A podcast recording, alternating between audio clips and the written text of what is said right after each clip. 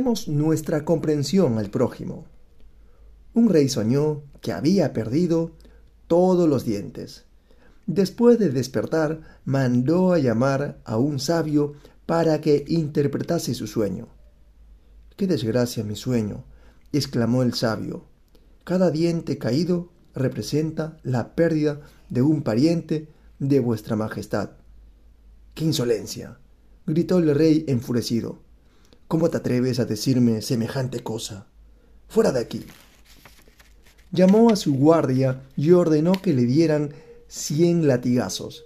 Más tarde ordenó que le trajesen a otro sabio y le contó lo que había soñado. Este, después de escuchar al rey con atención, le dijo Excelso Señor, gran felicidad os ha sido reservado. El sueño significa que sobrevivirás a todos vuestros parientes.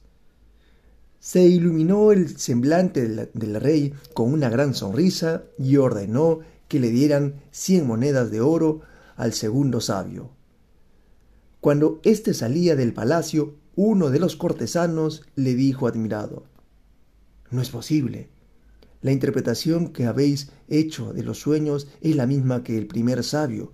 No entiendo por qué al primero le pagó con cien latigazos y a ti con cien monedas de oro. Recuerda bien, amigo mío, respondió el segundo sabio, que todo depende de la forma en el decir. Uno de los grandes desafíos de la humanidad es aprender a comunicarse. De la comunicación depende muchas veces la felicidad o la desgracia, la paz o la guerra. Que la verdad debe ser dicha en cualquier situación. De esto no cabe duda, mas la forma con que debe ser comunicada es la que provoca, en algunos casos, grandes problemas. La verdad puede compararse con una piedra preciosa.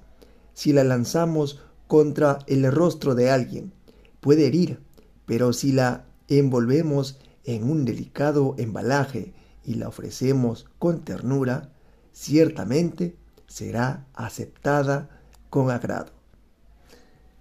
En fin, y este fue el podcast del día de hoy. Hay que saber comunicarse. Hay que cambiar a veces la forma. Posiblemente variar un poco la manera como la estamos diciendo. Nos vemos hasta el siguiente podcast.